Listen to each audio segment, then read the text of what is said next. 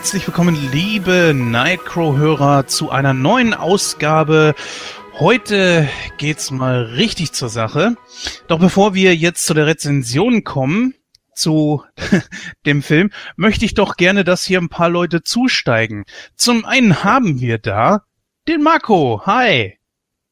Hi Jens. Ja, hast du denn deine Bordkarte auch schon gecheckt? Habe ich, ja. Hm. Sehr gut. Ja, und als nächstes sollte die Sicherheitszeichen der gute Julian beachten. Hallo. Ho. He's got the whole world in his hands. Was hat sich bei euch so getan? Was habt ihr so für Sachen geguckt? Netflix, beziehungsweise habt ihr zum Zeitpunkt der Aufnahme jetzt gerade schon Disney Plus abgeschlossen oder ja. kein Interesse? Doch, auf jeden ja? Fall. Äh, vor allem, weil bei Netflix so viel rausgeflogen ist, was ich eigentlich gucken wollte. Unter anderem Clone Wars und so weiter und auch etliche Disney-Filme, sowohl die neuen als auch die alten. Ähm, da haben wir auch noch jede Menge Nachholbedarf beziehungsweise wieder Auffrischungsbedarf. Ähm, und auch die ganzen Dokus und Eigenproduktionen interessieren uns. Und ich meine, ja, 60 Euro fürs erste Jahr ist jetzt äh, kein Wucherpreis. Und natürlich haben wir da schon zugeschlagen. Ja, äh, Marco, du hast gerade eben schon durchblicken lassen. Du wirst es dir definitiv wohl auch holen. Ja, weil ich sehe es wieder Julian, also die 60 Euro auf einmal, die tun keinem weh und dann ab im zweiten Jahr kann man auch dann weiter gucken. Ich glaube, regulär sollst du dann genau entweder 70 einmal oder 6,99 im Monat, wird dann also umgerechnet dann ein bisschen teurer. Mhm. Ja.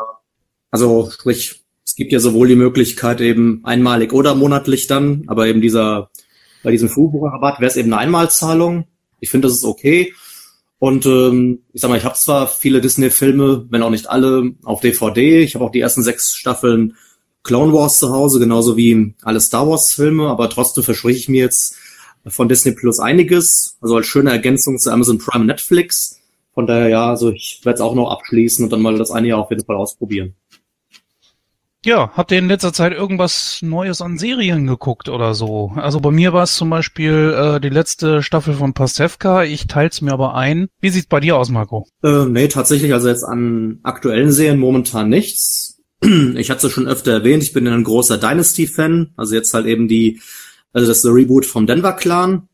Naja, und Netflix hat ja aus welchem Grund auch immer diesmal entschieden, nee, wir bringen die dritte Staffel dann im Paket und nicht irgendwie, wie bei den ersten beiden es der Fall war, jeden Samstag äh, eine einzelne Folge. Sprich, die warten halt jetzt wirklich, bis es in den USA im Fernsehen komplett durchgelaufen ist. Das heißt, da übe ich mich gerade in Geduld. Aber mhm. dann wird es auf jeden Fall einen kleinen Marathon geben, wenn es erstmal eingestellt ist. War das damals bei euch auch immer so eine Situation, der eine Denver Clan, der andere Falcon Crest und äh, was war das noch? Dallas, genau. Die drei Sachen, die waren das und äh, Dallas war immer ganz vorne, danach kam irgendwie Dynasty, also Denver Clan und irgendwie so ein bisschen abgeschlagen war dann Falcon Crest. Ich weiß nicht, ich mochte hier so die, diese, diese ältere Zicke da. Julian, wie ist es bei dir? Neue Serien am Start? Irgendwas Neues geguckt? Mandalorian vielleicht? Nein, das wird dann ab nächster Woche aktuell, logischerweise. ähm, ja, ich habe jetzt äh, Manifest weitergeguckt. Also ich habe die ersten vier Folgen mal geguckt, hatte dann eine kurze Pause drin, dann jetzt die nächsten zwei und äh, ja, ich finde es nach wie vor interessant, ganz im, im Gegensatz zu äh, Blacklist, was ich angefangen habe. Ich habe jetzt die ersten sechs Folgen, hat mich noch nicht so gepackt. Es, ich habe das Gefühl, ich habe das alles schon mal irgendwie gesehen. Es ist, es ist irgendwie so eine Mischung aus aus Alias und ja, aber auch längst nicht so nicht so packend einfach. Also weiß ich nicht, ob es an den Charakteren liegt oder ob die ob die Stories mich noch nicht so fesseln. Schauspielerisch ist es äh, Top-Niveau natürlich, gerade in jedem in jeder Folge eine Gastrolle, aber muss mal gucken, ob ich das äh, komplett gucke. Sind ja immerhin auch mittlerweile acht Staffeln oder so. Mhm. ähm, und dann haben wir, sind wir auch jetzt fast durch mit der zweiten Staffel von The Terror. Ist völlig anders als die erste. Das ist ja, diese Prime-Serie. Ähm, mit dem Geist. und äh, ja, ist ganz, ganz gut gemacht natürlich, so die ganzen Effekte, aber die zweite Staffel auch nicht auf dem Niveau und auch längst nicht, also ich bin ja so ein großer Atmosphäre Gucker, der das auch alles so aufnimmt und kommt an die erste Staffel bis jetzt noch nicht ran. Sind noch zwei Folgen offen, mal gucken, ob es einen versöhnlichen Abschluss wenigstens gibt. Wie lange gibst du so einer Serie Zeit, bis sie auf dich wirkt oder eben nicht?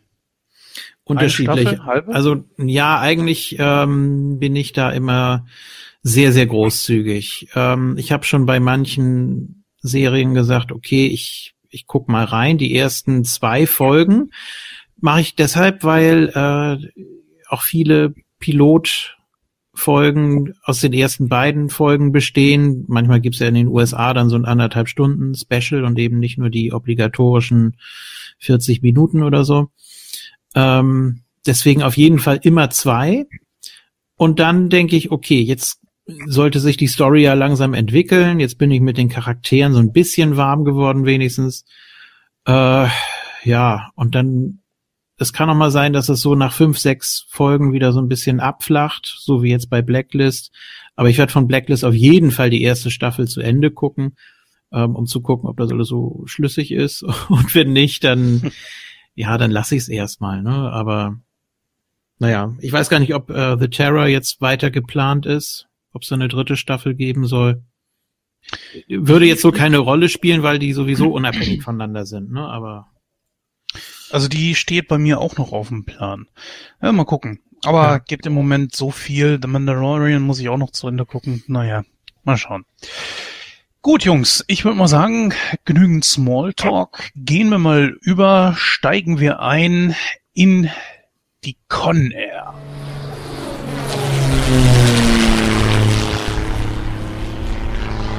So, ja, jetzt sind wir endlich eingecheckt, sind an Bord und jetzt kann's losgehen. Ein Kultfilm aus den 90er Jahren.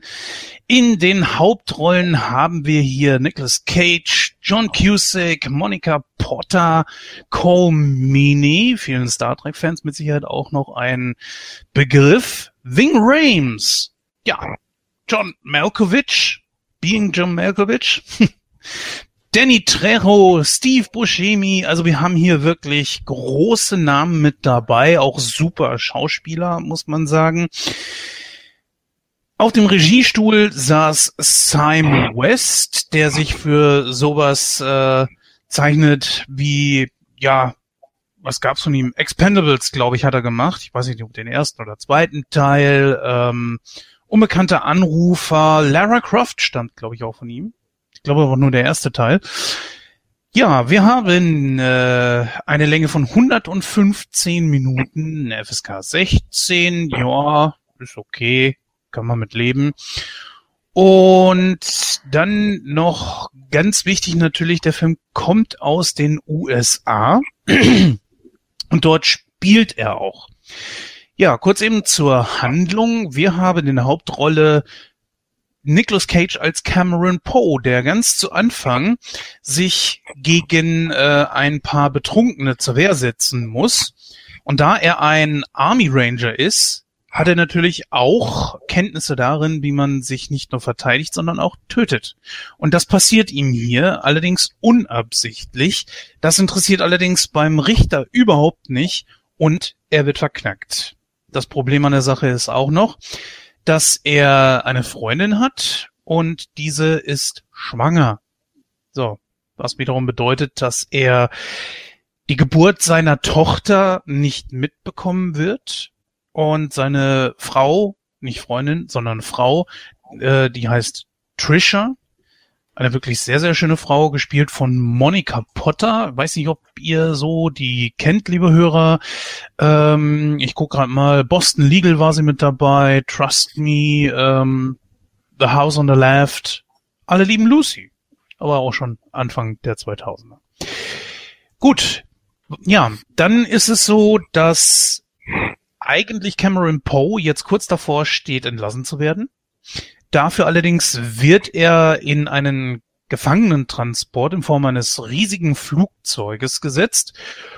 Und das Besondere daran ist, dass äh, mit so die perversesten, gewaltigsten äh, gewalttätigsten Verbrecher, die es überhaupt gibt, äh, im Umkreis von so und so vielen Hunderten von Meilen in dieses Flugzeug mit reingesetzt wurden, weil die nämlich alle verlegt werden. Und dann kommt es, wie es kommen muss. Das äh, Flugzeug wird dementsprechend von den Häftlingen gekapert und entführt. Und jetzt muss sich Cameron irgendwie damit durchschlagen und gemeinsam mit Vince Larkin, gespielt von John Cusack, der dann wiederum vom Boden aus versucht, äh, mit Cameron Poe zu, äh, also zu reden, versucht er dann die Situation für sich zu drehen, denn er möchte natürlich zu seiner Tochter und zu seiner Frau. Ja, aber da stehen ihm dann noch einige harte Bewährungsproben bevor. Welche das sind und vor allen Dingen wie der Film ist, das wollen wir jetzt mal besprechen. Aber vorher noch die obligatorische Frage. Julian, fangen wir mit dir an. Wann hast du den Film das erste Mal gesehen? Gute Frage. Das muss so auf ob das schon Premierezeiten war, weiß ich nicht. 97 kam da ja raus. Ich habe ihn nicht mhm. im Kino gesehen, irgendwann später. Ich glaube sogar mal auf VHS geliehen oder so. Kann also so 98, 99 schon gewesen sein. Seitdem nicht mehr. Erst heute wieder. Oh, mhm. ja, da bin ich ja mal gespannt, äh, wie dein Fazit hier ausfallen wird nachher. Ich auch. ja, vielleicht können wir ja dein, äh, deine Meinung irgendwie noch ein bisschen drehen zum, hoffentlich zum Positiven.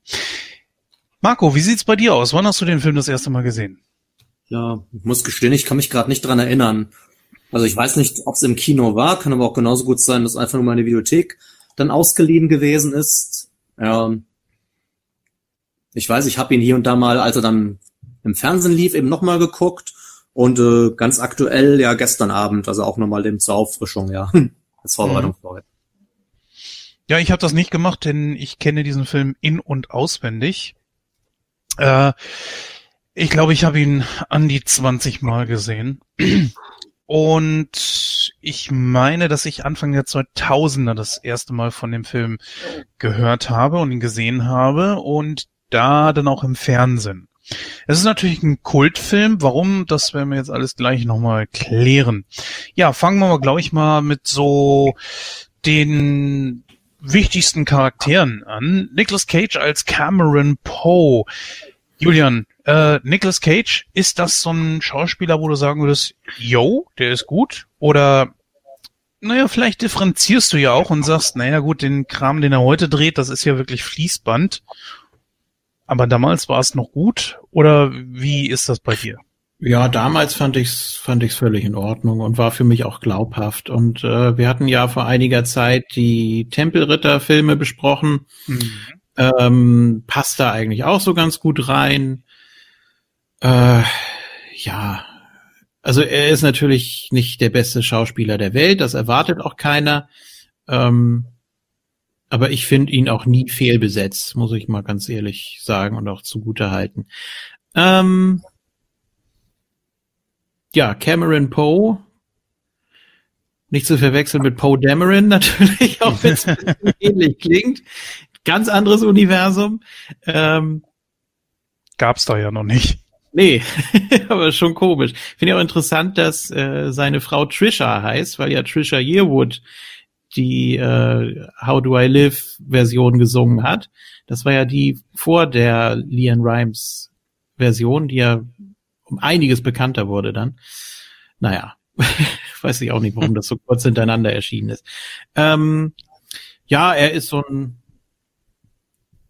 so der typische Heimkehrer, ne? Und äh, ja, will jetzt so richtig durchstarten mit seinem Leben ist auch so ein bisschen der, der, oder versucht zumindest der Romantiker zu werden und äh, ja, häuslich zu werden vielleicht auch und freut sich auf die Familie, die er gründen kann. Und ja, aber wie das bei vielen Soldaten oder Ex-Soldaten so ist, die können ja nicht ganz abschalten. Die haben ja immer noch so ihre Instinkte, das ja auch völlig normal ist, mhm. ähm, gerade so kurz nach dem Einsatz. Und wenn sie dann so massiv ähm, bedroht, beleidigt und sonst was werden und dann natürlich auch die Frau, was natürlich absolutes No-Go ist.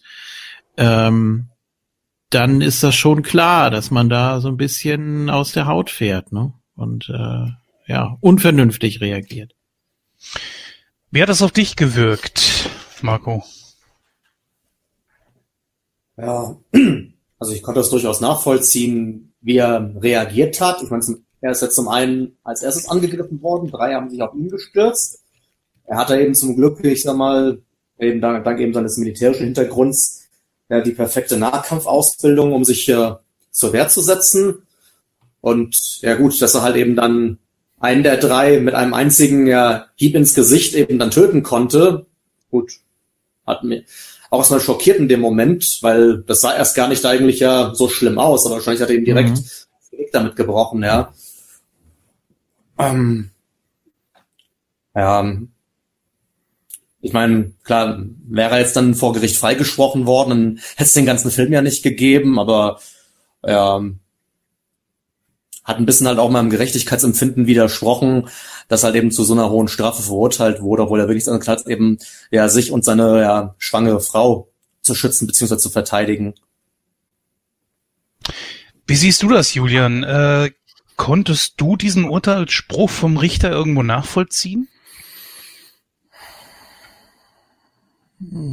Theoretisch ja. Äh, also die Begründung war ja soweit schlüssig, zumindest aus seiner Sicht, aber dann muss man auch wirklich gucken, inwieweit ist das, ist das Notwehr, ne? Ich meine, er wurde mhm. von drei oder vier angegriffen. Ähm, drei waren es, glaube ich, und die haben ihn ja auch wirklich umzingelt und massiv bedroht und auch mit dem Messer und so. Sogar auf dem Boden, ähm, ja. Also, ja, geschlagen und dann auf ihn eingetreten, ja. Ja, ja, eben. Also ich, ich kann's, ich kann's in gewisser Weise verstehen, aber es wirkte auch auf mich so, als wäre das so ein, ja, so ein, so ein Schnellschuss gewesen da von dem Richter, also der sich gar nicht wirklich mit der Materie befasst hat, was natürlich auch immer so das Problem ist. Alles Mögliche muss vorm Vorspann beziehungsweise vor der Titeleinblendung noch geklärt werden. Ne? Da mhm. müssen wir jetzt mal ganz schnell das Urteil fällen. Und äh, da wird sich dann gar nicht so richtig mit befasst. Also vielleicht hätte man da auch noch mal so fünf bis zehn Minuten mehr Film gebraucht. Ähm, dass man so die ganzen Gegenargumente auch eventuell von Anwälten und so weiter sieht, aber ja, das, das kam mir dann ein bisschen zu kurz. Also irgendwo kann ich es nachvollziehen. Auf der anderen Seite hätte ich gesagt, das ist äh, ja Notwehr und egal, ob er jetzt irgendwie wusste, was er tut, ob das jetzt irgendwelche Instinkte waren, ähm, hätte man deutlich milder urteilen können. Aber es gibt ja nun mal auch Vorteile gegen Soldaten, gerade so die, die Heimkehrer und so, denen schiebt man ja auch gerne mal alles Mögliche in die Schuhe, wenn es bald nicht so läuft. Hat er dann ja auch äh, da zu spüren bekommen von dem Idioten da an der Bar. Äh, euch haben wir Vietnam zu verdanken, da die Niederlage und also wirklich auch massive Beleidigungen. Und bei, bei Rambo sieht man das ja auch. Ne? Das ist wahrscheinlich ja. das beste Beispiel, wie mit Kriegsveteranen oder Heimkehrern umgegangen wird. Und das ist nicht schön. Ähm, Deswegen finde ich übrigens, dass der erste Teil von Rambo auch ein Meisterwerk ist, weil er eben genau diesen Hintergrund widerspiegelt. Gut, beim zweiten, ja, da ist es wirklich mehr nur so Action. Klar, der trägt auch eine Botschaft, aber weniger so als wie der erste. ja, fertig. Äh, Jetzt habe ich dir vorhin das Wort abgeschnitten. Das wollte ich natürlich nicht. Äh, was wolltest du da gerade noch sagen? Nee, dass, äh, dass man diesen Groll dann natürlich auch verstehen kann, dass äh, wenn die Soldaten wie Dreck behandelt werden, obwohl sie für ihr ja, Vaterland in dem Fall ihr Leben riskieren, äh, es ist nicht so angemessen, wenn man dann so angegangen wird, meiner Meinung nach. Ähm, ich kann es nicht nachvollziehen. Äh, ja, und wenn dann gesagt wird, also dass es ins Urteil mit reinfließt, dass man ja äh, nicht gehandelt hat wie ein normaler Mensch, der sich verteidigt, sondern eben wie so eine Kriegsmaschine und dass man auch entsprechend verurteilt wird dann, mhm. das ist dann natürlich ziemlich bitter. Gerade wenn man eine schwangere Frau zu Hause hat. Das stimmt. Marco, äh, mal eine andere Frage.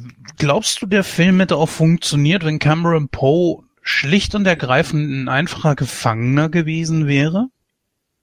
Wenn er deswegen an Bord gewesen wäre und nicht aufgrund, äh, ich meine, man, man zeigt ja auch hier, erstens, er wird angegangen, er wird attackiert, dann wird er, so sehen wir das, glaube ich, alle zu Unrecht verurteilt oder mit einer Strafe, die dem Vergehen nicht angemessen ist, weil er die ja nicht angegriffen hat, sondern er ist ja auch der Situation eher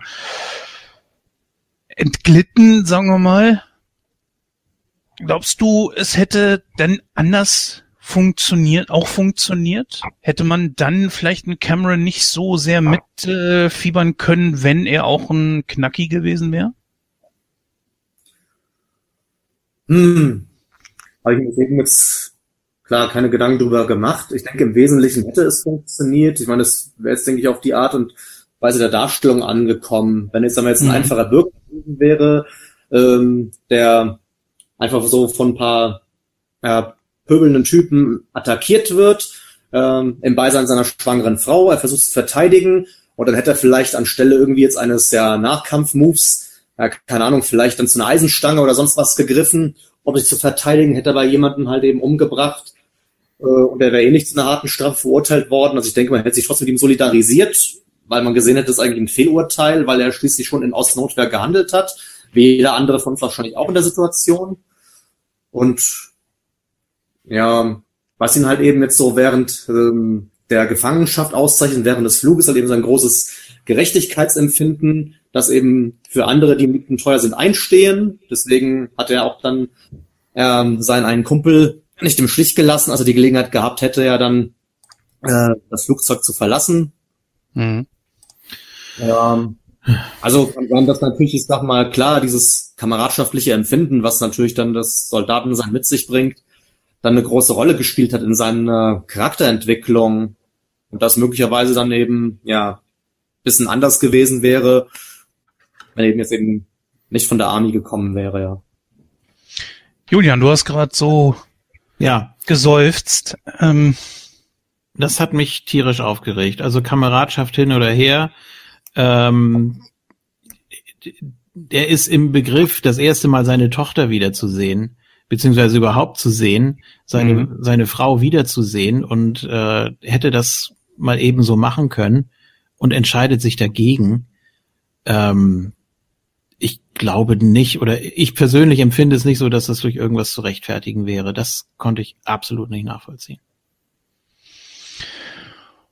Oh, ja, sehr kontrovers. Ich weiß nicht. Also ich glaube, er hat so ein Gerechtigkeitsempfinden, wie Marco es ja auch schon gesagt hat, dass er den einfach dann nicht alleine lassen konnte, weil diese ganzen äh, Knackis, oder sagen wir eher äh, Gefangenen, das Wort Knacki ist auch ein bisschen blöd, ähm, ja, die haben das Ding übernommen und wer weiß, was ihm passiert wäre. Immerhin war er Diabetiker und ja, er wäre dann auch äh, quasi in, in Ohnmacht gefallen. Also ich weiß ja, nicht. Also, also ähm, Cameron war in viel größerer Gefahr. Seine Tarnung in Anführungsstrichen ist ja aufgeflogen. Ne? Und er gehörte nicht in den Flieger, beziehungsweise das wäre sowieso völlig vermurkst, die ganze Situation. Wer sowas organisiert, der gehört nicht nur gefeuert, sondern gleich hier äh, entsprechend belangt. Ähm, das, das, das, das geht nicht. Und dann hat er quasi die Freiheit auf dem Silbertablett und entscheidet sich dagegen. Er hätte mit Larkin da äh, mitgehen können. Äh, gut, dann ja, weiß ich nicht, ob sie dann noch äh, gefolgt wären oder oder sonst irgendwas gemacht hätten. Das weiß man nicht. Ähm, aber das wäre die sichere Variante gewesen die sicher nicht wenige gewählt hätten. Hm. Ja, möglich. Im Real Life. Aber gut, Marco, wie siehst du das denn? Meinst du, das Publikum hätte Poe das irgendwie übel genommen, wenn er gegangen wäre? Hm. Ich denke, übel genommen jetzt nicht unbedingt, weil es wäre ja menschlich nachvollziehbar gewesen, dass er jetzt sagt, okay, äh, ich will jetzt zu meiner Frau, zu meiner Tochter und ähm, er wäre ja auch dann in der Situation gewesen, wo er hätte Alarm schlagen können, um ja, ich sag mal, dann jetzt die, ja, die Rettung beziehungsweise die Rückeroberung also des Flugzeugs ja dann in die Hände der Behörden zu geben. Ja gut, er hat sich entschieden, er nimmt es in die eigenen Hände und versucht, äh, die Kerle so weit es in seiner Macht steht, eben aufzuhalten. Naja. Und ähm, auch das fand ich also menschlich nachvollziehbar, weil er hat eben dem Moment abgewogen, ja okay, er hat jetzt die Chance, jetzt nach äh, sieben Jahren zum ersten Mal, oder in acht Jahren waren es sogar, ähm, seine Familie zum ersten Mal also zu sehen, also seine Frau wiederzusehen, seine Tochter das allererste Mal. Er hat aber auf der einen Seite einer, der ihm in der Zeit im Gefängnis ans Herz gewachsen ist, der zu einem guten Freund geworden ist, und dass er dann sagt, nee, den lasse ich jetzt nicht im Stich, da bin ich auch bereit, meine eigene Sicherheit aufs Spiel zu setzen. Ich finde, das zeichnet ihn also schon von der menschlichen Seite hoch aus. Also du meinst, äh, das hätten die, also du meinst, die, die, das Publikum hätte ihm das irgendwie verziehen? Hm. Ich denke, es hätte es ihm irgendwie verziehen ähm, und umgekehrt glaube ich halt eben, dass es ihm jetzt nicht übel genommen haben, so wie Julian das tut, dass er halt eben ja, geblieben ist, ja. Also die beide Aktionen, beide Aktionen äh, sind von der menschlichen Seite aus nachvollziehbar, ja. Also wie hätte die Mutter das denn der, der Tochter erklärt? Äh, es ist ihr Geburtstag und äh, sie sieht das erste Mal ihren Vater. Und dann kommt er möglicherweise nicht, weil er sein Leben aufs Spiel gesetzt hat, für einen Typen, den er im Knast kennengelernt hat. Was soll die denn denken? Mal ganz ehrlich. Naja, dass für ihn sowas wie so Werte und äh, so Werte wie Freundschaft halt eben so ein hohes Gut sind, ja. Das doch nicht in dem Alter. Sie wird ohne Vater aufwachsen. Ich glaube nicht, dass sie das so toll findet. Naja, es ist, ist schwierig. Ich, ja. Äh, aber ich finde es gut, dass du eine gegenteilige Meinung hast, weil das lockert das Ganze natürlich auf. Kommen wir mal ein bisschen weiter. Vince Larkin gespielt von John Cusack. Bei mir ist das immer so eine Frage, ach, John Cusack, hm, ist er ein guter Schauspieler oder ist er keiner? Mal ja, mal nein und äh, aber hier fand ich ihn eigentlich recht gut. Wie sah es bei dir aus, Julian? Also ich mag ihn, er ist mir eigentlich sehr sympathisch. Das mag auch an seinem, äh, an seiner Standardsynchro liegen. Andreas Fröhlich natürlich. ähm, der jetzt ganz kurz nebenbei erwähnt auch nochmal ein Statement abgegeben hat zu den Tourausfällen beziehungsweise zu den Verschiebungen und so weiter. Ähm, also auch die drei Fragezeichen ja davon betroffen, massiv, also wirklich eine Riesentour ähm, oder wird jetzt eine Riesentour sein. Gucken wir positiv in die Zukunft. Und das macht für mich immer auch so ein bisschen John Cusack aus. Es gibt ja leider ein paar Filme, wo er nicht von ihm synchronisiert wird. Ähm, aber das, das gibt dann immer so diesen gewissen Sympathiebonus. Äh, ja, und er hat hat schon Filme, die einen in den Bann ziehen. So ist es nicht, ne? Und äh, spätestens seit Zimmer 1408, bei dem ich mich wirklich totgegruselt habe, äh, ja, fand ich ihn so ganz äh, ansprechend. Ich muss ja gestehen, ich verwechsel ihn immer ein bisschen mit Edward Norton. Liegt natürlich nicht unbedingt auch nur an der an, an, äh, an der Synchronstimme. Die ja. haben ja die beiden dieselbe Synchronstimme, eben von Andreas Fröhlich, ne? Bob von den drei Fragezeichen. Aber manchmal ist das so. Aber ich weiß nicht, passt er da rein? Die Sache war halt eben, dass er doch schon ziemlich jung aussah und hm, wie siehst du das, Marco? War, hätte man da irgendwie einen älteren Schauspieler nehmen müssen? Oder war das sogar eher hilfreich, weil er sich ja gegen Cole Meanys Charakter, also Malloy, irgendwie nicht durchsetzen konnte. Passt ja dann auch irgendwo wieder. Wie siehst du das? Also ich fand es schon im Ganzen sehr stimmig. Also mir hat die Rolle sehr gut gefallen. Das war so ein Sympathieträger, der dann quasi auch so, sagen wir mal, vom Bürohengst sich ja auch dann weiterentwickelt hat, weil er auch dann schließlich halt eben, ähm, oh klar, erstlich um das Flugzeug, was er entwickelt hat, eben zu retten, dann eben auch dann diejenigen, die da oben unfreiwillig sind, halt eben da sich herauszuholen, hat sich da auch ich sag mal, alleine ins Getümmel gestürzt, ja, sein eigenes Leben riskiert. Ja, also hat ihm im Großen und Ganzen sehr sympathisch gemacht und ich finde, dass also seine Jugend hat jetzt dann äh, dem Ganzen keinen Abbruch getan. ich meine, vor allem, wie du sagtest, es hat natürlich jetzt erstmal auch den Charme gehabt. Er wurde ja erstmal so dann von seinen Anführungsstrichen Kollegen nicht ernst genommen, aber hat ja durchaus dann gezeigt, ja, wo der Hammer hängt. Ja, das stimmt. Aber was hältst du von seinem quasi Gegenspieler Malloy? Oh, mega Unsympath, aber ich glaube, das sollte er auch sein. Also ich glaube, ähm, wenn beabsichtigt war, äh, dass halt eben ja genau die Zuschauer äh, einen, der jetzt eigentlich nicht auf der Seite der Bösewichte steht, weil die sind ja alle in dem Flugzeug, äh, trotzdem hassen sollen, dann ist es bei dem perfekt gelungen. Ja, also ja. ich glaube, genervt von ihm. Ja, so jeder hat ihm wahrscheinlich liebsten eine reingehauen. äh, dass sein Auto Schrott geworden ist und so weiter. Ja, also ich meine, es war schön, dass er zum Schluss des Films dann doch nochmal einen Sinneswandel hatte, als er entschlossen hat, nee, Flugzeug nicht abschießen, dann erkannt er, dass er im Unrecht war. Also war eine interessante Charakterentwicklung, aber wie gesagt, größtenteils des Films, ja, fand man ihn einfach nur unsympathisch und das hat natürlich, ich sag mal, das Recht dann, wenn ich dazu, ähm, die Leute dazu gebracht, sich mit seinem, ja, quasi Gegenspieler zu solidarisieren, ja. Ja, aber ich glaube, das sollte er sein. Ich glaube, das war einfach ein Charakter, ja. auch in, ich sag mal, eigentlich wäre er ja nicht unbedingt notwendig gewesen höchstens vielleicht für eine Sekunde war er wichtig, in dem Moment, wo er seinem Kollegen da diese Waffe untergespielt hat, die ja dann auch noch sehr, sehr wichtig wurde. Aber ansonsten war er ja nur so ein Charakter, der für einige witzige Situationen äh, gut war. Wie halt eben das mit dem Auto oder wo sie halt äh, die beiden, was waren das, Segelflieger oder so verfolgen, wo hier diese, diese genau was war das, Blackbox oder Transponder oder was sie da rausgerissen Transponder, haben?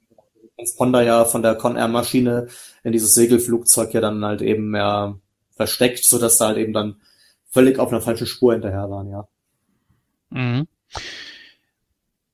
Ja, ja, Julian, du bist ja auch ein großer Star Trek-Fan. Ähm, Call Mini oh. ist dir ja natürlich auch ein Begriff, denke ich, oder? Ja, also ähm, wenn du mich jetzt fragst, in welcher der Serien er mitgespielt hat, müsste ich passen, aber das Gesicht kam mir natürlich schon bekannt vor.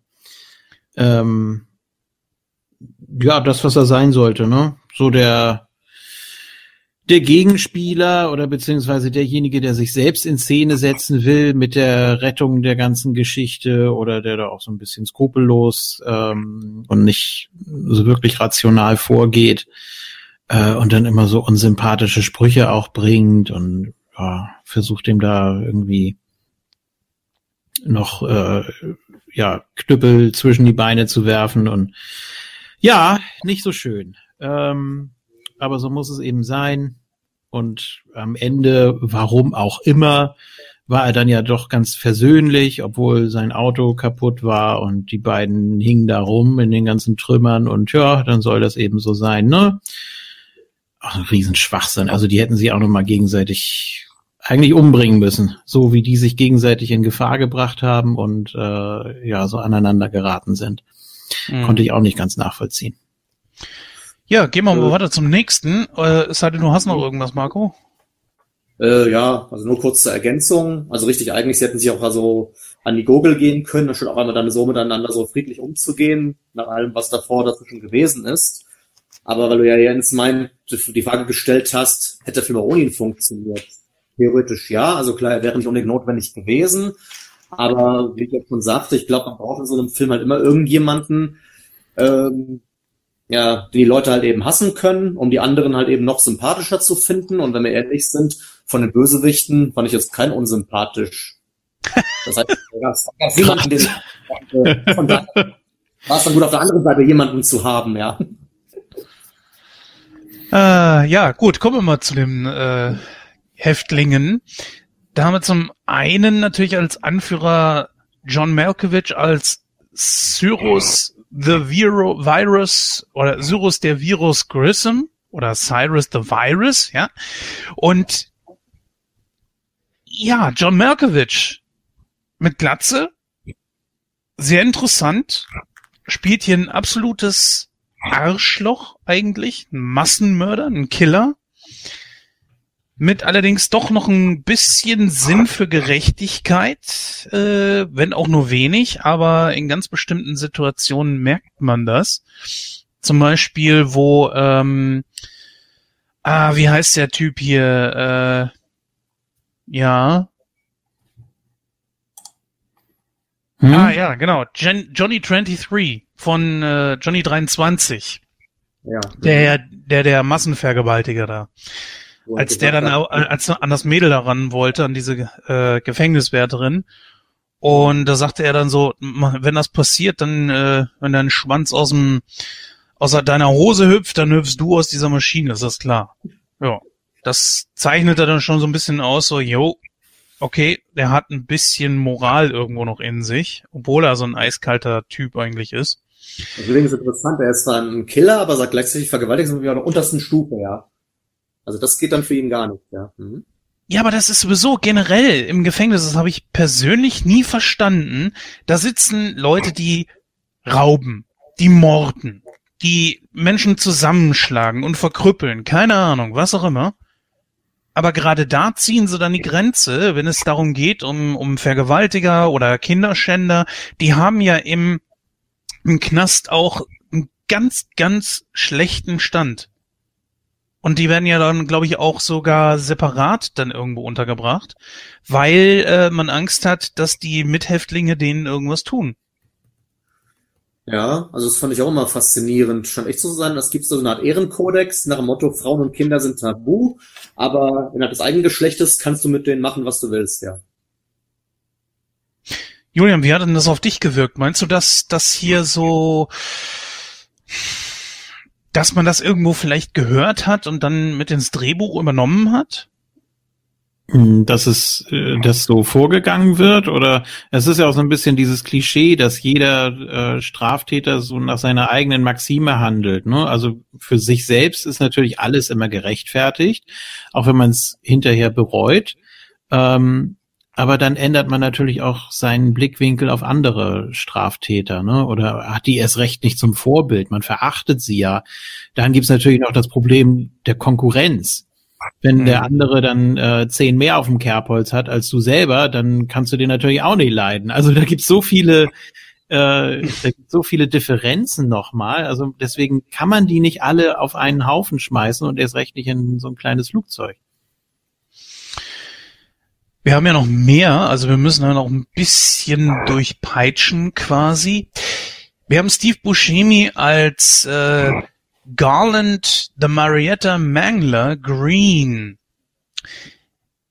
Als der da um die Ecke kam, auch so mit dieser Maske, die natürlich an Hannibal Lecter erinnerte und so, diese Musik dahinter, die so richtig Kraft und sowas, das äh, einfach äh, ausströmte und, und auch eine richtige Gefährlichkeit, muss ich sagen, war ich hinterher mehr als enttäuscht von diesem Charakter weil da einfach nichts kam.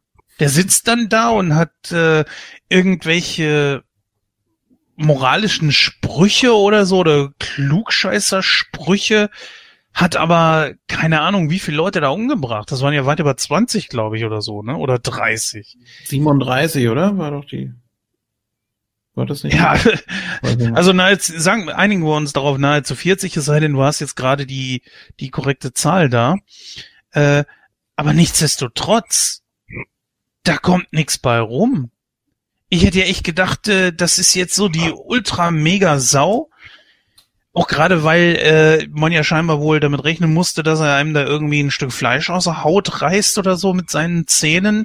Warum trägt er sonst diese Maske? Warum wird der gesondert in, in, in diesen einen Käfig da gesperrt? Das ist doch und dann kommt da nichts bei rum, weil er macht ja den ganzen Film über nichts. Der sitzt da und hat ein paar kluge Sprüche. Ja. Also ich, ich fand es auch ein bisschen merkwürdig.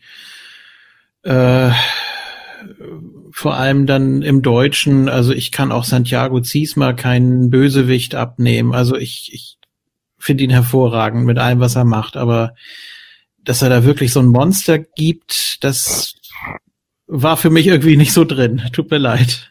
Ja, auch diese Musik dabei, ne? Dieses das war ja so kraftvoll und als kommt da jetzt richtig der gefährliche Typ und alle äh, Mithäftlinge da, die, die erstarren, als sie den Namen hören und selbst Cyrus sagt dann so, ja, das könnte interessant werden, ne?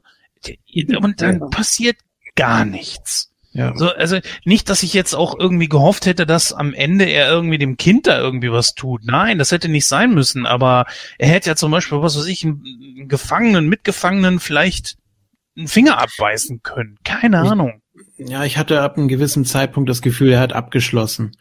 Ähm, als er da bei dem Kind saß und die da gespielt und gesungen haben, er war ja wie in Trance. Er hat ja gar nichts mehr so wahrgenommen richtig. Und dann nimmt er da die Puppe mit, äh, setzt sich wieder ins Flugzeug und äh, so nach dem Motto, ja, mal gucken, was jetzt noch so auf uns zukommt. Ähm, auch als ihm da alles um die Ohren fliegt, er guckt ja wirklich völlig apathisch geradeaus und hat so manchmal so dieses leichte Schmunzeln noch und der hat abgeschlossen. Das war klar für mich. So könnte man das vielleicht erklären, aber das wird natürlich im Film überhaupt nicht angeteased. Gar nichts. Mhm. Eigentlich sehr schade. Äh, wie hat's denn auf dich gewirkt, Marco? Äh, ja, ich glaube tatsächlich, als ich den Film das erste Mal gesehen habe, hätte ich natürlich auch irgendwie erwartet, da kommt jetzt ein bisschen mehr, weil ihm ist ja quasi sein Ruf vorausgeeilt. Bei der Hintergrundgeschichte erwartet man natürlich, ähm, dass da irgendeiner Form was passiert. Klar, die Frage ist, so wie jetzt der Film sich abgespielt hat, was hätte passieren können. Außer vielleicht, wie du sagtest, genau, dass er auf einmal ja einen der Mithäftlinge dann angreift oder sowas, in den Rhein beißt, wie auch immer. Ähm, und als er dann plötzlich halt dann er sich zu dem kleinen Mädchen gesetzt hat, was dann eben mit ihm dann ja Teeparty spielen wollte, habe ich schon den Atem angehalten, weil ich dachte, äh, scheiße, ja, jetzt fällt er in seine alten Muster zurück und also dann plötzlich eben auch dann ja mit der Puppe in der Hand dann wieder kam. Man sieht dann nur auf einmal dann einen leeren Tisch und die zerbrochene Tasse. Ich dachte so, oh mein Gott, ja. Und dann wird es ein paar Minuten später aufgeklärt, dass das Mädchen dann im Flugzeug noch zuwinkt und man weiß, okay, ne, er hat sie am Leben gelassen und er war dann zum Schluss der einzige Überlebende von den ganzen Sträflingen und hatte dann quasi ja in Las Vegas im Casino, wenn man so will, jetzt ja, ein neues Leben angefangen. mein, äh, er hat jetzt quasi eine Chance auf Freiheit genutzt, weil die hätte er sonst niemals wieder erlangt. Und wie du sagtest, Julian, wahrscheinlich hat er wirklich mit, seiner, mit seinem alten Leben abgeschlossen und sagt, okay, was war, das war, das tue ich nicht mehr und jetzt versuche ich ein besserer Mensch zu werden. Das wäre zumindest eine Erklärung und auch eine interessante Charakterentwicklung dann gewesen, ja. Ja, es war aber dann leider doch nur so ein äh, Post-Credit war es ja nicht, aber es war nochmal so ein nachgeschobener Gag ne, nach der eigentlichen Finalszene. Mhm. Äh, ich glaube, zu mehr sollte das auch nicht dienen. Ähm, finde ich, finde ich ganz schwierig. Also was, was soll das jetzt sein? Soll das nochmal so ein Twist sein? Ja, einer von denen, der ist jetzt noch frei und der wird auch weiter morden, weil er ja auch zu dem Mädchen gesagt hat, äh, gegen meine Krankheit gibt es kein Mittel oder so, weil sie ja meinte, du siehst so krank aus. Ne? Oder geht's dir nicht gut oder irgendwie so.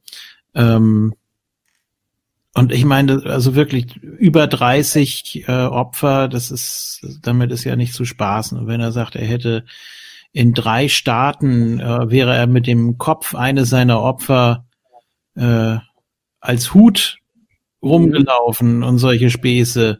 Äh, natürlich ist es ein ganz besonders krankes Schwein, aber es, wo, wo wird das erklärt oder was, äh, woher weiß man, was jetzt, was jetzt in ihm vorgeht? Also ich gehe nicht davon aus, dass er mal eben so geheilt ist, weil er mal kurz da auf diesem Spielplatz ins Leere stiert.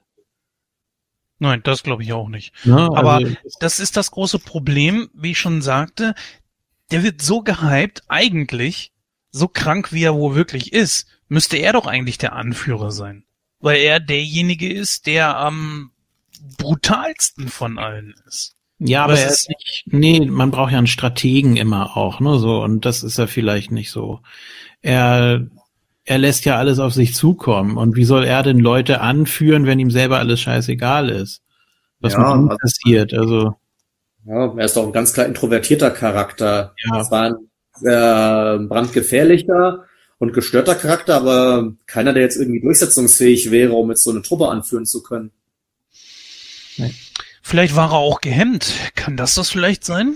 Ich meine, das, er ist ja scheinbar wirklich kein Triebtäter oder so, sondern wirklich einfach nur krank. Und in dem Moment, wo so viele viel gewalttätigere Typen um ihn herum sind, hm, vielleicht hat er sich da doch irgendwie gehemmt gefühlt. Oder ist das zu weit hergeholt? Ich glaube nicht, dass irgendeiner von denen, die da an Bord waren, schon mal in einer ähnlichen Situation waren und jeder geht damit anders um. Ne? Jeder versucht da irgendwie unbeschadet rauszukommen. Dann hat natürlich so diese ganz krassen Nihilisten, die sagen, ja komm, äh, egal, Freiheit oder Tod, wir geben jetzt alles. Ähm, und er ist so einer, der sich, der sich treiben lässt. Und ich glaube auch, dass das ihn zu seinen Taten geführt hat. Also man, man weiß es nicht, man kann ihn nicht einschätzen. Hat er seine ganzen Morde immer äh, genau geplant? Ähm, ist er einer, der auf die richtige Situation wartet? Ist er ein Opportunist in dem Sinne? Keine Ahnung. Es wird nichts darüber preisgegeben. Hätte es dich denn interessiert? Vielleicht. Ja, überhaupt so ein bisschen Hintergrund zu den ganzen äh, Häftling. Das wird am Anfang ja so ein bisschen gemacht, als sie da durch das, äh, durch das Bild laufen, äh, was sie alles auf dem Kerbholz haben. Aber zu dem Zeitpunkt kannst du das noch gar nicht so zuordnen. Du lässt dich auf den Film ein und ja, okay, das sind alles Schwerverbrecher und die sind gefährlich. Ähm, und die haben scheinbar einen Plan, aber so ganz mit den Charakteren kann man sich dann auch nicht so identifizieren. Zum Glück. ja, auf jeden Fall. Äh, wir hatten dann noch äh, Diamond Dog, also Wing Rames. Ja. Als Nevin Jones alias Diamond Dog. Ich glaube, also für, für mich der sympathischste unter den unter den äh, Häftlingen eigentlich irgendwo. Nicht der Kumpel von äh, Cameron? Doch eher, oder? Sein sein Freund aus dem Knast. Du meinst, dass das der, dass der der sympathischste ist, oder? Ja. Ja, ich meine jetzt so von, also oder sagen wir mal eher interessant oder oder ähm, nachvollziehbaren Charakteren, weil er ja auch da um die Ecke kommt. Ich weiß nicht, warte mal, wer war denn das? Genau, Poe fragt ihn dann ja auch so, warum lässt du dir eigentlich von dem da was sagen? Und er sagt, das ist alles nur Tarnung. Und er spielt das Spiel so lange mit und dann schlägt Diamond Dog zurück. Ja. Ja, und da denke ich mir, naja, warum nicht? Das ist doch okay. Also, ich meine, er ist, glaube ich, auch ein Killer, ne? Er hat auch, glaube ich, ein paar Leute umgebracht. Ich weiß jetzt ehrlich gesagt gar nicht mehr, warum. Ja, das siehst du, das ist das Problem. ich weiß gar nicht, wurde es denn irgendwo äh, gesagt?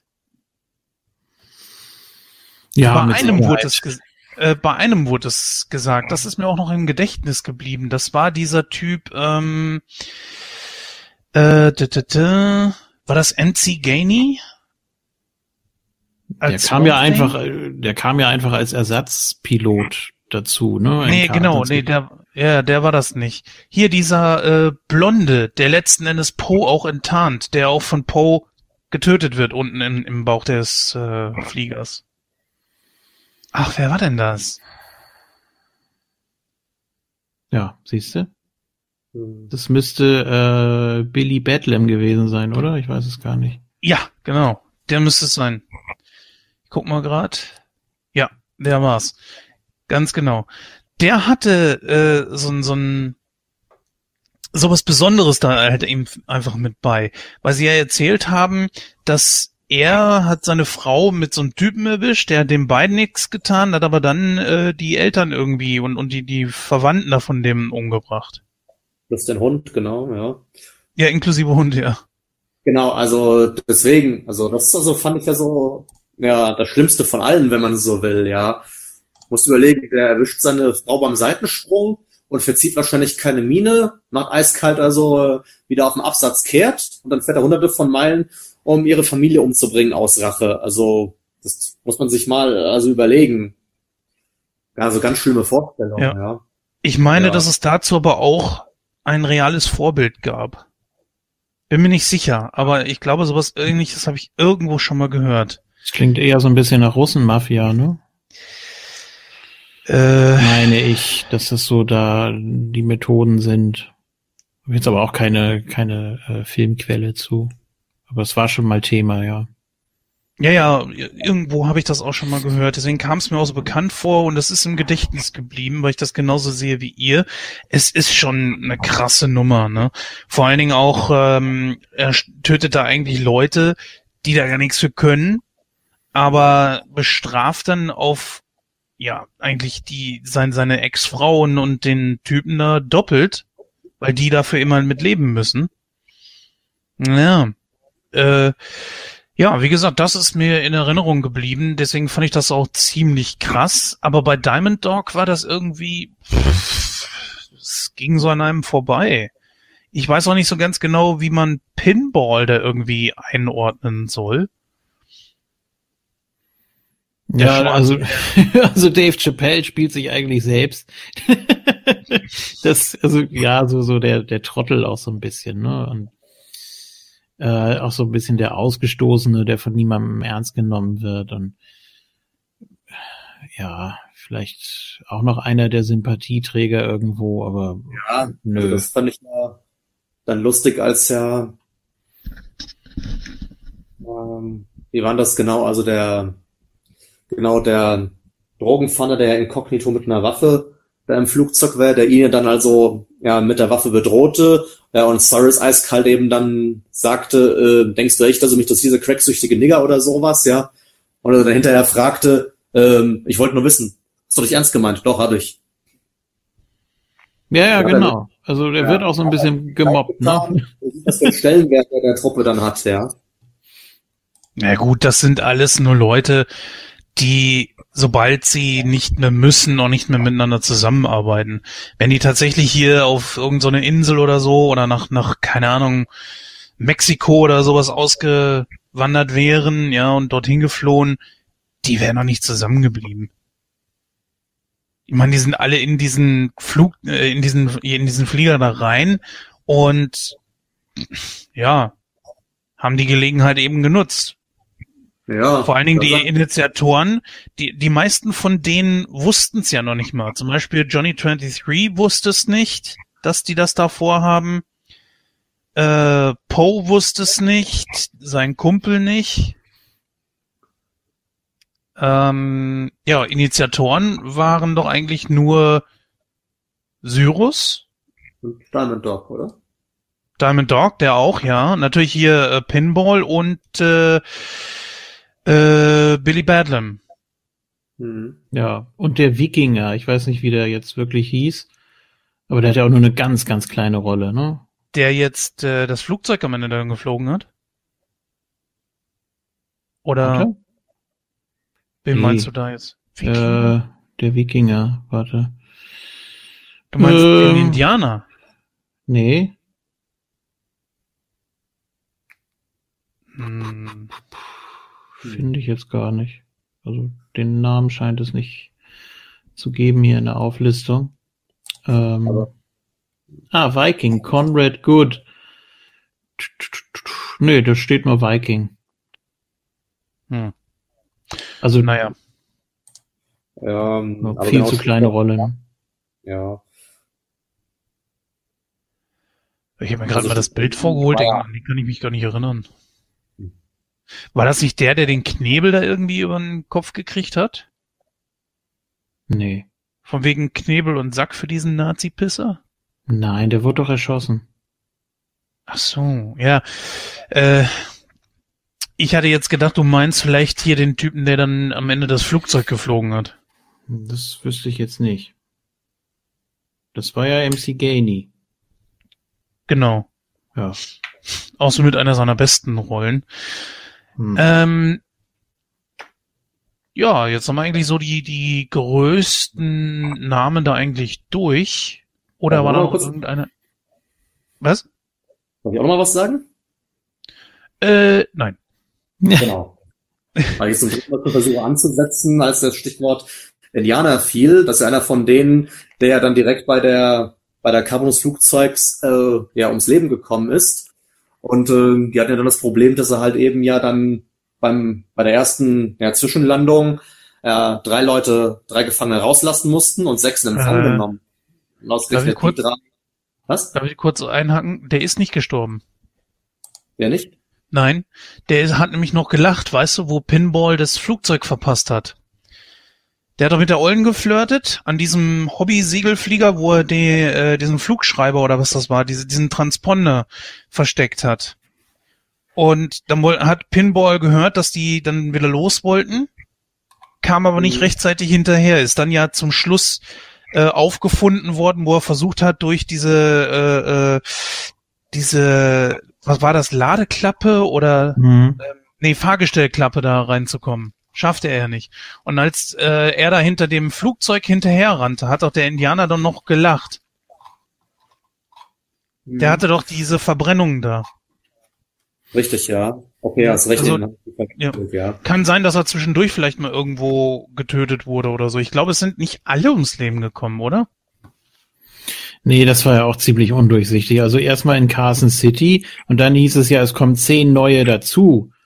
Und so die prominentesten, das waren vielleicht zwei oder drei. Die anderen hast du ja gar nicht mitgekriegt. Ne? Also einmal hier, ähm, Ich glaube, sechs hat's geheißen, kommen dazu. Drei gehen raus, sechs gehen rein. Äh, und ausgerechnet die drei, die rausgehen sollten, die wurden ja dann eben schon vorher in der Schießerei getötet, äh, mussten eben dann ersetzt werden. Und äh, das hat ja nochmal gezeigt, die wussten ja wahrscheinlich auch jetzt nichts irgendwie von der Kaperabsicht. Und die waren einfach jetzt dann Kollateralschäden, die in Kauf genommen wurden von Initiatoren. ich glaube, sechs sollten raus und zehn rein und man hatte aber drei Weiße zu wenig. Ne? Und das war ja so das Problem. Ja, und dann brauchen sie da eben Ersatz. Ja, genau. Weil die dann ja auch nicht wissen, ja, okay, Sandsturm, das ist immer so eine Sache, dann erkennt man die Leute ja nicht, ne? Ach, das ist ja ärgerlich. Kann man die nicht identifizieren, kann ja jeder kommen. Ja, das ist schon Pech, ne? War da nicht unter anderem Sally Can Dance mit darunter? Der Schwarze, der Mhm. da in Frauenkleidern rumlief? Ja. Äh, der nee, war doch der, auch da drunter. nee, der wurde nicht ausgetauscht. Der war zum Schluss Nee, nee, dabei. der, der kam rein, der kam rein. Hm. So, Der wusste das auch nicht. Mhm. Genau, aber richtig, der war einer von denen, der dazu kam. Ganz genau, ja. Genau. Ja, ähm, aber jetzt nochmal kurz ähm, wegen Diamond Dog. Also, Mhm. ne, also ich habe jetzt deine Meinung überhaupt nicht, dass er der sympathischste von denen ist. Ich meine, der war eiskalt bereit, also die drei Geiseln abzuschließen, äh, wo er dann Cyrus derjenige war. Der sagte, nee, Poe hat recht, ja, also hier lasse gefälligst am Leben.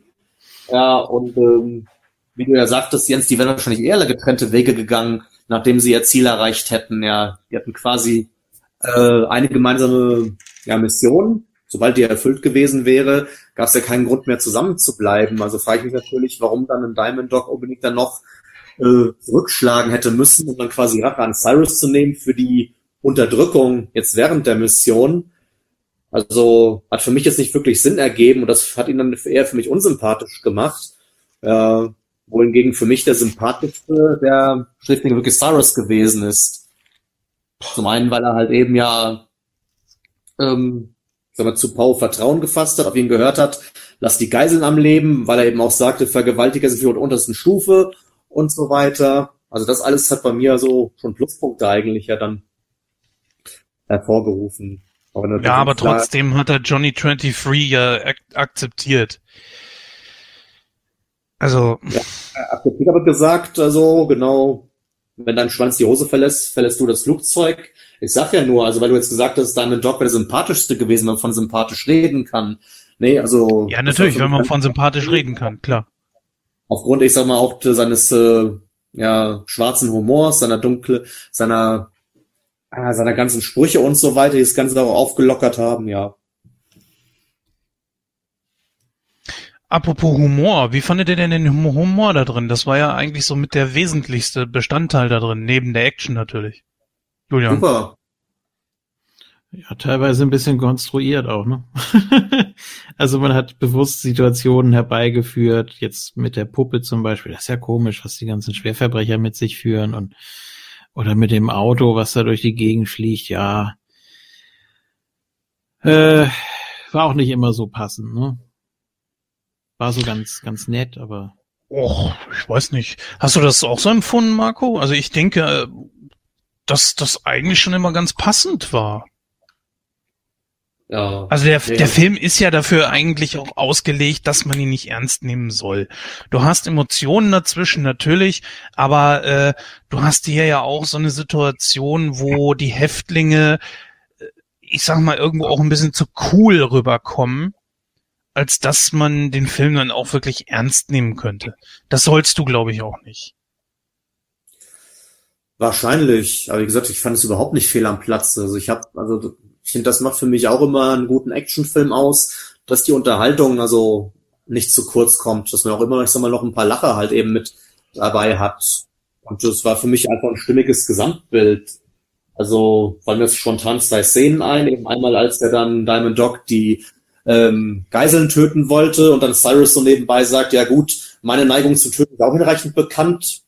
Äh, mein Strafregister ist ja die Folge davon hat bei mir ein Schmunzeln ausgelöst und dann, als halt eben dann die Strategie besprochen worden, äh, besprochen haben, um den äh, Konvoi abzupassen, ähm, so, ja hier, das sind wir, das ist der Konvoi und was ist das? Das ist ein Stein. so eine kleine Szene kann einen auch auf einmal dann super zum Lachen bringen, ja, so und deswegen, also hat für mich alles gut hineingepasst, war jetzt nicht irgendwie künstlich aufgesetzt oder gar too much, also war eine gesunde Mischung, finde ich, eben aus Action und ja, und Humor. Ja, so sehe ich das auch. Was hast du da so für Probleme damit, äh, Julian? Also was stört dich allgemein ich, daran? Ja, ich habe da keine Probleme mit. Das nein, nein, äh, was stört dich nur, so? Ähm, ja, mit dem Hasen zum Beispiel. Da dachte ich, so, eigentlich ja eine nette Idee, aber irgendwie war es dann doch Fremdschämen. Wo, wo äh, Cyrus dann den Hasen bedroht dachte ich so, hm, okay. Ja, er will ja, ich glaube, das, das sollte eher nur ein Scherz sein. Also. Ja, aber es war ja nicht lustig. Aber schon. Hm. Naja, gut. Wann war das nochmal? Kurz vor Schluss irgendwo, ne? Hm. Oder? Oder war das im, im, im Flugzeug, nachdem die da wieder gestartet sind von dieser, äh, wie, wie hieß das noch? Ähm, wie hieß der Flugplatz noch? City? Learner Flugfeld, ja, genau. Ja, wo die ja. von da wieder abgehauen sind, als die Bullen kamen. Richtig, ja, da waren sie schon wieder in der Luft und da ist er dann Post-Tarnung aufgeflogen, weil sie halt eben unten ja dann im Frachtraum halt dann die Briefe seiner Tochter gefunden haben, ja. Also ich fand, es war eine sehr gute Mischung aus Action und, und äh, Humor. Ich denke einfach, das ist so ein Film, so wie, wie Demolition Man, wo du auch natürlich so ein paar moralische Sachen dazwischen hast, der den man einfach nicht so wirklich ernst nehmen soll. Aber äh, ich denke, du siehst es genauso, Julian. Für dich haben wahrscheinlich einfach nur ein paar Gags irgendwie nicht so richtig gezündet, oder? Mm, ja. Also ich habe nichts gegen Gags in Actionfilmen. Es gibt ja auch welche, wo das äh, besser rüberkommt. Mhm. Äh, die Stirb langsam Reihe natürlich als erstes zu nennen. Ähm, da, da ist es irgendwie besser platziert und wirkt nicht so gewollt. Aber das, ja, ist jetzt das, auch so. Das merkt man in diesem Film, dass das gewollt ist einfach. Ne? Ja, und ich weiß nicht, für 97 war das vielleicht noch in Ordnung und ich fand mit Sicherheit auch damals einiges witzig, aber ach, vielleicht ist der zeitliche Abstand einfach viel zu groß, dass wir das nach, nach über 20 Jahren dann wieder sieht und dann so denkt, ja, da ist irgendwie viel auf der Strecke geblieben. Ja, da sprichst du was Interessantes an. Ich würde dich gerne mal fragen, Marco, du hast den Film jetzt auch schon lange nicht mehr gesehen. Genau. Findest du, ich meine, die Welt hat sich verändert, man ist, äh, die Welt ist irgendwie allgemein ein bisschen sensibler geworden, ein bisschen zu sensibel manchmal passt das noch für heute oder eher nicht? Hm.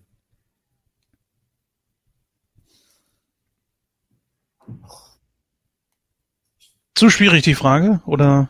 Ja, ich überlege jetzt gerade noch mal. Ja, also, ja, ja, weil, ja, weil ich meine, ich habe mir das gestern Abend gesehen und da war jetzt nichts irgendwie, äh, was bei mir irgendwie so ein Gefühl ausgelöst hat. Oh, das war ein anderer Zeitgeist äh, würde man heute nicht mehr so machen. Also normalerweise hat man ja so eine spontane Reaktion, wenn man so einen alten Film auf einmal zum ersten Mal sehr lange wieder sieht. Das war jetzt bei mir nicht der Fall. Also ich mhm. meine, ja, wie der Julian zu Beginn sagte, es kam halt eben durch das Gerichtsurteil zum Vorschein, da gibt es Vorurteile gegenüber Soldaten, davon war das Urteil ja geprägt. Ähm, ja gut, wird es heute wahrscheinlich genauso geben, ja. Also das ist dann jetzt auch nicht unbedingt, was es schlicht, äh, strikt in der Vergangenheit irgendwie einzuordnen ist. Und ja, auch jetzt so, ich gehe von aus, Vergewaltiger haben heute noch den gleich niedrigen Stellenwert in der äh, Gefangenenhierarchie äh, wie damals und so weiter. Also kurzum, ich finde, du hättest den Film auch eins zu eins auch in der heutigen Zeit genauso drehen können, ja. Konntest du denn äh, die Frau von Poe, also äh, Trisha, konntest du die denn irgendwie ernst nehmen? Weil die, um mal zu verdeutlichen, was ich meine, wir haben es ja jetzt gesagt, der Film will sich ja auch nicht ernst nehmen. Es ist eine Actionkomödie. Punkt. Mhm. Dann hast du aber eine Frau dazwischen, die die ganze Zeit guckt wie so ein begossener Pudel. Natürlich hat sie einen Grund dafür, aber passt das in dem Moment dann da rein? Und weil die Schauspielerin auch recht niedlich war und äh, auch nicht schlecht, aber passt das da rein? Ähm, Du meinst es schon den ganzen Film über, oder wie? Oder jetzt bei bestimmten Szenen? Ja, klar. Nee, nee, nee, sie hat immer so geguckt. Außer vielleicht ja. am Anfang, wo, äh, da hat er, hat er ja da nicht einen Antrag gemacht oder so? Nee, sie hat ihm gesagt, nee, dass, dass sie schwanger ist, genau. Richtig, ja, genau. Und ich meine, er war ja schon kurz davor, in der Kneipe eine Schlägerei anzufangen, wo sie noch zurückgehalten hat. Ähm, weil sie auch wohl, ich meine, sie offenbar auch sag mal, seine Neigung zur Gewalt halt eben auch ja kannte und darauf hoffte, dass sie ja, dass sich halt ein bisschen geändert hat. Aber dann kam halt eine Situation, wo halt eben dann noch wieder, klar, aus der Not heraus, ähm, ja, seine Aggressivität, sage ich jetzt auch mal, ähm, ja, da wieder zum Vorschein bringen musste. Und ähm, ich weiß nicht, hat sie das jetzt unbedingt irgendwie äh, entsetzt, also in dem Moment? Na gut, ich glaube, sie hat sogar, glaube ich, zu ihm gesagt, also irgendwie, ähm, hör auf, aber ich weiß nicht mehr genau. Ich hat sie versucht, Hilfe zu holen, aber da war es ja dann schon zu spät. Und ähm, ja gut, als er dann im Flugzeug war und dann ähm, ja Larkin von ihr wissen wollte, ob sie eine Erklärung hat, warum er das Flugzeug nicht verlassen hat, obwohl er gekonnt hätte. Ähm, also ich glaube, sie hat zwar nicht eindeutig gesagt, aber ich meine irgendwie angesehen zu haben, dass sie wahrscheinlich nichts anderes von ihrem Mann erwartet hätte. Dass sie, glaube ich, schon weiß, wie er tickt und dass er halt äh, ja, sich lieber der Gefahr aussetzt, um halt äh, ja der Gerechtigkeit Genüge zu tun, anstatt den einfachen Weg zu gehen. Naja, es gab, wo du das gerade ansprichst, äh, wolltest du noch irgendwas zu ihr sagen, Julian? Ja, also ich, sie hat ja nie irgendwie so eine so eine tragende Rolle, ne? Also finde ich. Also Monika Potter ist jetzt ja, geht so, ne? Sagen wir mal so. Also natürlich äh, interessante Filme im Netz der Spinne und so weiter.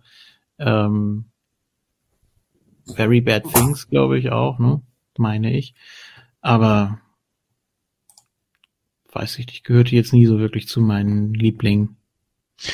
Ja, ich, ich würde auch nicht sagen, dass hier jetzt die sonderlich große schauspielerische Leistung vonnöten waren. Wir haben uns ja auch schon äh, darüber drauf geeinigt, beziehungsweise du hast das ja gesagt, Julian, dass Nicolas Cage ja auch nicht der Schauspieler von dem Herrn ist. Ich finde ihn trotzdem gut. Ähm, ich wollte aber nochmal auf was anderes zu sprechen kommen, und zwar diese Beziehung zwischen Larkin und Poe. Erst einmal, du konntest ja den ganzen Film über zwischen den beiden nicht wirklich was aufbauen. Dann begegnen sie sich aber. Und er meinte dann zu ihm, also Poe meinte dann zu ihm, ja, es gibt äh, insgesamt äh, zwei Männer, denen ich vertraue. Der eine bin ich und der andere sind nicht sie. Und dann, mhm. ich finde den Spruch sowieso schon eigentlich ganz gut. Aber auf der anderen Seite wiederum dann zum Schluss, ja, ich wollte nur sagen, gibt jetzt äh, drei Männer, denen ich vertraue. Irgendwie habe ich das erwartet. Aber der, oder ist das zu aufgesetzt? Ich meine, was, äh, was hat Poe sich davon versprochen? Indem er ihm das sagt. Freunde werden ihm mit Sicherheit nicht. Nee, es ist so ein bisschen diese Distanz äh, Verbindung irgendwie, ne? Also sie begegnen sich ja nur einmal und haben da so einen kurzen Dialog, ist vielleicht auch so ein bisschen vergleichbar wie bei Stirb langsam, wo sie sich auch erst am Schluss äh, wirklich sehen, vorher nur über Funk äh, Kontakt haben und so weiter. Ähm, wo man eigentlich merkt, ja, die haben irgendwo eine Verbindung, kämpfen für das Richtige, aber ja, weiß nicht. Die, wenn du sie so zusammenpacken willst, das funktioniert dann natürlich nicht auf Anhieb.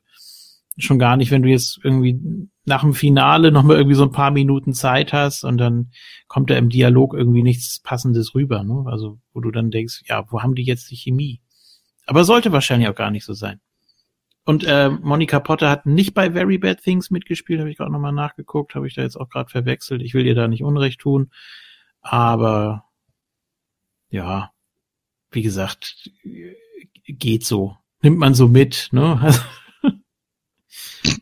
Nimmt man so mit. Ja, im, im, im, im Netz der Spinne ist ja okay. Anbei allerdings Al und äh, äh, äh, na, sag schnell, hier, äh, ähm, wie heißt er, der Hauptcharakter aus, aus, aus stirbt langsam gerade, Mensch. John, genau. Ja die haben sich aber zwar nicht gesehen, aber sie haben sich die ganze Zeit unterhalten können und so eine Verbindung mhm. zueinander aufbauen. Bei Poe und äh, Larkin war das nicht so. Sie haben sich da das erste Mal gesehen und das Einzige, was äh, sie, glaube ich, an Kommunikation hatten, war über die Leiche, die sie darunter geschmissen haben, aus dem, aus dem Flugzeug geschmissen haben. Also sie haben sich ja zweimal gesehen, ne? Ja, einmal auf äh, dem Learner Flugfeld und dann am Schluss, mhm. wo sie dann gemeinsam da äh, Syrus gejagt haben. Ja. Auch also so eine Sache wie Syrus. Ja, ne, nee, sag ruhig. Äh, ja gut, äh, durch die Leiche, die er ja aus dem Flugzeug geschmissen hat, wo ihm eben aus T-Shirt die Botschaft geschrieben hat, ist ja erst überhaupt erstmal die Verbindung das erste Mal hergestellt worden. Äh, weil Lagner kann, oh, ich habe einen Verbündeten im Flugzeug, ja. Und ähm, das natürlich, ich sag mal, dann bei der dieser einen Begegnung ähm, da auf dem Learner-Flugfeld noch kein Vertrauen so schnell erwachsen kann, ist klar. Also und ähm, und ich glaube also, Poe ist wahrscheinlich eher so ein Charakter, der gelernt hat, okay, trau erstmal niemandem, äh, verlass dich nur auf dich selbst und ähm, deswegen, ich denke, das ist dann schon, ich sag mal, ähm, ja, was Besonderes, wenn er hinterher sagt, okay, wir haben da jetzt was zusammen durchgestanden, wenn er nur aus der Ferne, äh, dir vertraue ich deswegen jetzt auch, ja. Ja, gut. Ähm, es ist nicht unwahrscheinlich, aber die beiden wirken so, als hätten sie überhaupt nichts gemeinsam. Übrigens, wo wir gerade eben die Leiche hatten, das war ja, ähm, äh, ähm, na, wie heißt er? Äh, Pinball, ne? Der dann auf mhm. dieses Auto flog und habt ihr den Typen erkannt, wer der da im Auto gesessen hat? Mm, ja, kam mir bekannt vor. Mhm. Das ist Don S. Davis. Der hat bei ähm, Stargate Kommando SG1 hat er lange mitgespielt. Ja, daher kenne ich ihn nicht. Oh, äh, muss ich jetzt okay. mal gucken. Äh, Finde ich bestimmt gleich.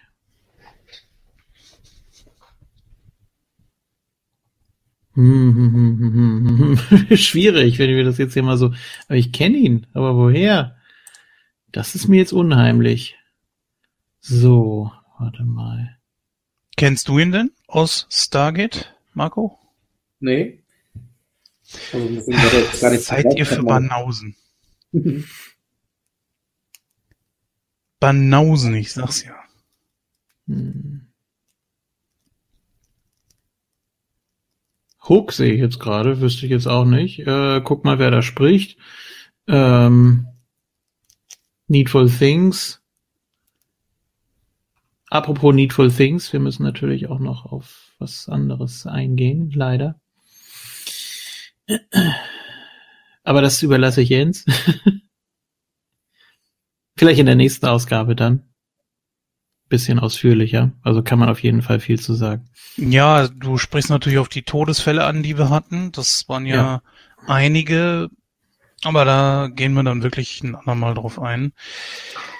Ja, in der Kürze liegt die Würze. Ich würde mal sagen, ähm, wir kommen zum Fazit. Und da könnt ihr dann gerne noch was anbringen, was ihr jetzt gerade hier noch so vermisst habt. Und vielleicht können wir noch einen kleinen Schnack drüber halten. Ich würde mal sagen, Marco, fang du mal an. Dein Fazit zu diesem Film. Mein Fazit. Ja, also im Großen und Ganzen ähm, hat dann mir von der Handlung sehr gut gefallen. Äh, er war keine Sekunde langweilig. Ähm, also da war Spannung dabei. Ich habe mich eben auch eben durch die dort immer wieder eingestreuten Gags unterhalten gefühlt. Ähm, was ich vermisst habe, ich ähm, hätte mir tatsächlich also mehr hinter äh, Aufklärung zu den Hintergründen der ganzen Gangster halt eben gewünscht. Also wirklich nur einfach dieses dann beim Einsteigen in das Flugzeug mal so angeschnitten, äh, weswegen sie im Knast sitzen, äh, was sie getan haben. Also da hätte ich noch mal ein bisschen mehr kommen sollen. Hätte den Film natürlich auch ein bisschen dann in Länge gezogen, aber das wäre es mir wert gewesen, weil mich hätte es auf jeden Fall interessiert.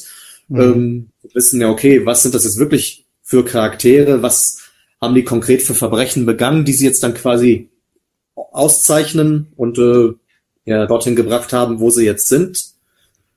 Ja. Und ähm, auch wie der Julian zu Beginn sagte, genau, man hätte auch, ich sag mal, jetzt so ja, die Einleitungssequenz halt eben dann mit dem Prozess und so weiter, der dann zu dem Urteil führte, noch ein bisschen in die äh, Länge ziehen können, damit auch vielleicht klarer gewesen wäre, ja, okay, wie ist es jetzt wirklich zu dem Urteil gekommen? Ja, man hat überhaupt nicht gesehen, wie hat die Anklage argumentiert, ähm, was hat die Verteidigung versucht, die hat mir nur geraten, bekenne dich schuldig, ja, und er hat darauf vertraut, okay, ich krieg vier Jahre und nach einem Jahr bin ich auf Bewährung draußen, das ist ja völlig in die Hose gegangen, die Strategie. Naja, also Chris spricht da und da, der hätte noch ein bisschen halt mehr kommen können. Ja, trotzdem würde ich dem Film halt äh, dann ja eine solide äh, 85 Prozent geben. Ja, weil wie gesagt, die Abstriche, äh, die ich halt jetzt mache, aufgrund dessen, was mir eben noch gefehlt hat. Aber ansonsten war ich ja so mit dem Film doch recht zufrieden, ja. Julian. Das äh, muss ich doch glatt umdrehen und mache eine 58 draus.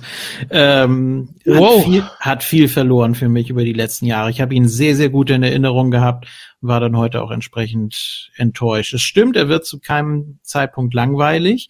Ähm, Spannungsbogen ist durchaus vorhanden, aber es sind für mich einfach zu viele Lücken. Vieles wirkt mir zu aufgesetzt. Es sind ja äh, Charaktere oder auch ja, Strategien und so weiter, die ich nicht nachvollziehen kann.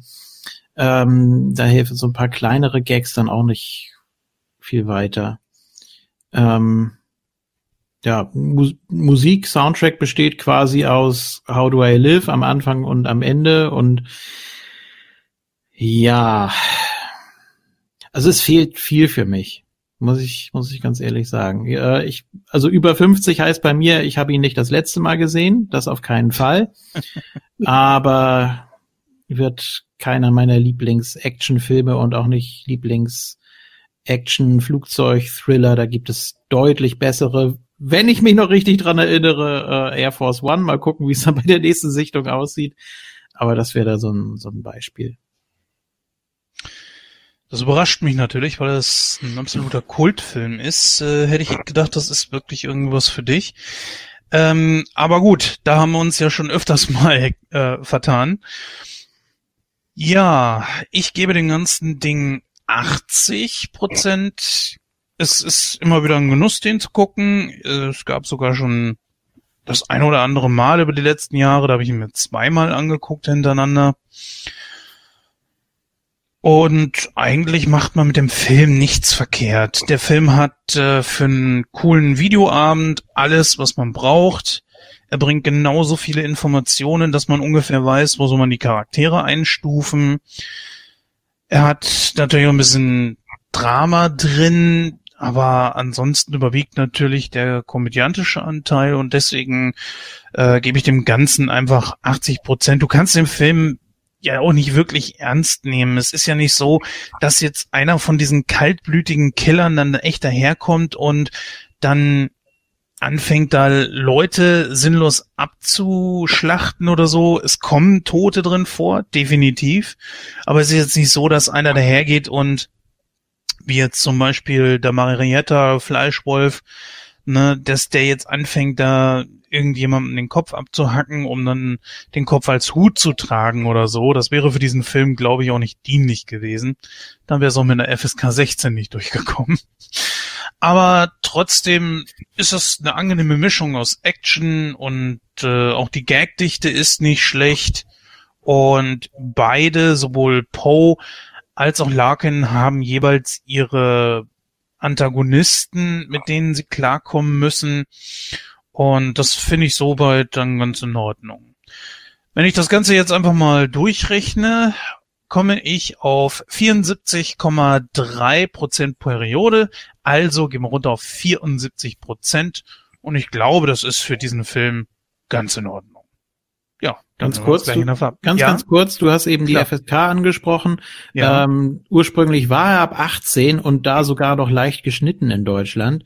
Mittlerweile ungeschnitten ab 16.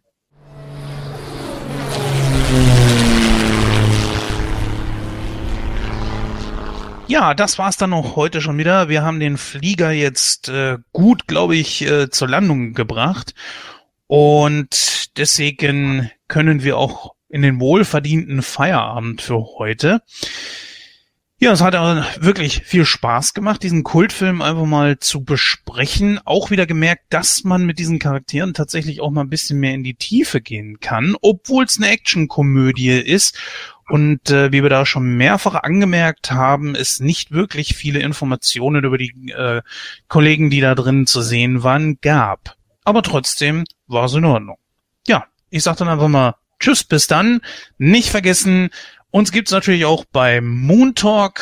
Absolut sehr, sehr interessant momentan.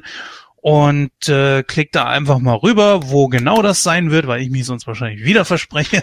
Das überlasse ich Was? dem Julian. Bis dann. Wieso, wo, wo versprichst du dich denn? Äh, ja, network.moontalk.net. Da kommt ihr auf unseren YouTube-Kanal. Da gibt es äh, nicht nur die regulären Ausgaben, sondern auch noch viele weitere Extras wie die Formless Week und ja, noch so ein paar experimentelle Formate und äh, ja, auch da wächst die Community stetig. Ähm, ansonsten geht mal über moontalk.net zu moonsold.de, da kommt ihr auf die Audioshow-Seite und dann auch äh, bei moonsold.de zum Cyborg, da können wir uns dann auch natürlich gerne austauschen. Ähm, bei Facebook sind wir auch zu finden, bei der Moontalk Hörergruppe, also ja, es geht immer munter weiter, auch wenn es ja gerade ein bisschen schwierige Zeiten sind, weil auch äh, vieles brach liegt. Äh, aber vielleicht, wie du schon gesagt hast, Jens, gerade deshalb äh, interessanter denn je. Also ja. äh, muss man mal gucken, wie das Ganze sich jetzt entwickelt. Ähm, ja, ich fand auch, hat Spaß gemacht und äh, wenn man das jetzt nochmal so Revue passieren lässt, äh, klar, also eigentlich auch ein Schauspieleraufgebot, wo deutlich mehr rauszuholen gewesen wäre. Wahrscheinlich auch deshalb so ein bisschen meine Enttäuschung, die da ähm, mit rauszuhören war. Aber ja, was, was soll ich machen? Also für heute war es mir nix. Vielleicht dann beim nächsten Mal wieder. Gut, äh, Dankeschön und ja, vielleicht bis zum nächsten Mal. Mal gucken, was dann ansteht. Tschüss. Ja, dann sage ich auch kurz Tschüss in die Runde. Also ich, nein, ich habe keinen YouTube-Kanal, ich trage hier keinerlei Verantwortung oder sowas irgendetwas. Äh, hab mich gefreut, wieder hier sein zu können und ja, also fand es schön, diesen Film ja mitbesprechen zu dürfen, weil also wirklich sowohl ähm, Nicolas Cage als auch äh, John Cusack, also John Malkovich, also finde ich, haben ihre Rollen hervorragend gespielt. War wirklich ein Genuss, das wieder zu sehen. Auch jetzt mal eine Freude, mit anderen darüber sprechen zu können. Und ich freue mich aufs nächste Mal. Bis dann. Tschüss.